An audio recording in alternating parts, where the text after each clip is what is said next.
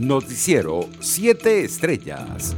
El Grupo de Lima ha llenado el vacío que habría dejado Estados Unidos en la crisis venezolana, en opinión del director ejecutivo de la organización no gubernamental Human Rights Watch, Kenneth Roth, desde Ginebra. Tradicionalmente los gobiernos latinoamericanos no criticaban la situación de sus derechos humanos, se veía como algo que hacía Washington, pero de forma muy positiva, varias democracias se unieron en el Grupo de Lima, primero frente a Venezuela y luego ante Nicaragua, comentó Roth a la agencia de noticias EFE. Entre tanto, Venezuela comenzó el año 2001 con más de 350 presos políticos tras las rejas en distintos centros de reclusión, donde son sometidos a tratos crueles, inhumanos y degradantes en violación directa a sus derechos humanos, tal como lo denunció el Observatorio Venezolano de Derechos Humanos en sus redes sociales. La organización advirtió que actualmente hay siete presos políticos militares en el Servicio Bolivariano de Inteligencia de Plaza Venezuela,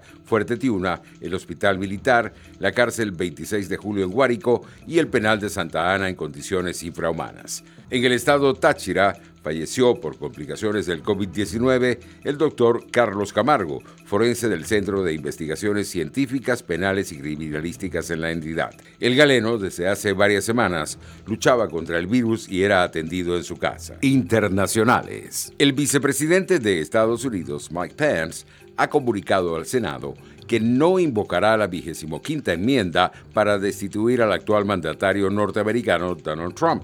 Pence aseguró que algo semejante sentaría un precedente terrible, adelantándose así al pedido formal que haría la Cámara Alta el mismo día en que Trump regresó al muro fronterizo con México en Texas para celebrar una de sus insistentes promesas de campaña, la construcción de los 640 kilómetros de barrera.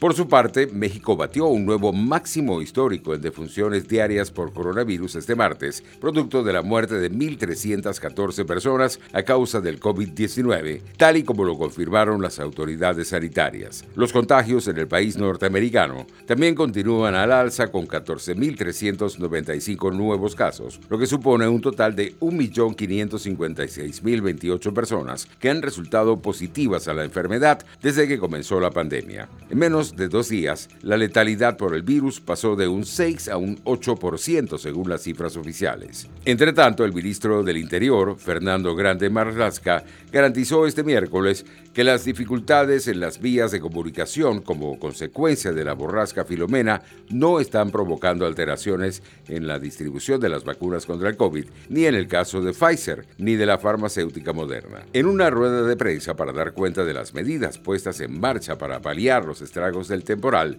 Marlaska ha explicado que se puso en marcha un protocolo específico entre los ministerios de Sanidad e Interior para que esa distribución continuara sin alteraciones. Economía. El crecimiento en la zona euro repuntará este año siempre y cuando las medidas de confinamiento para controlar la pandemia de coronavirus se relajen en marzo y se distribuyan las vacunas, dijo la presidenta del Banco Central Europeo, Christine Lagarde los precios internacionales del petróleo caían levemente en horas del mediodía. El WTI de referencia en Estados Unidos se ubicaba en 52 dólares con 73 centavos el barril, mientras el Brent de referencia en Europa se cotizaba en 55 dólares con 94 centavos. Deportes. La judoka venezolana Enriquelis Barrios materializó otra épica jornada internacional tras ubicarse luego de cinco combates en el quinto lugar de los 63 kilos en el Master de Doha de Qatar. Este resultado le permite sumar el doble de puntos al ranking que la ubicaban matemáticamente en la clasificación a los Juegos Olímpicos de Tokio.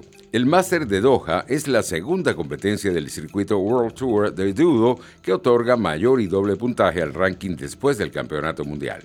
Este miércoles será el turno de la cumanesa Karen León, quien enfrentará en su primer duelo de la llave D de los 78 kilogramos a la holandesa y 14 del mundo Kuzge Stanhus. La NBA y la Asociación Nacional de Jugadores llegaron este martes a un acuerdo sobre varias revisiones a la política, incluida la que limita aún más el movimiento de jugadores y personal en viajes. La liga ya no permite que los jugadores y el personal salgan de los hoteles para actividades ajenas al equipo y está eliminando visitantes a las habitaciones de hotel. Noticiero 7 Estrellas.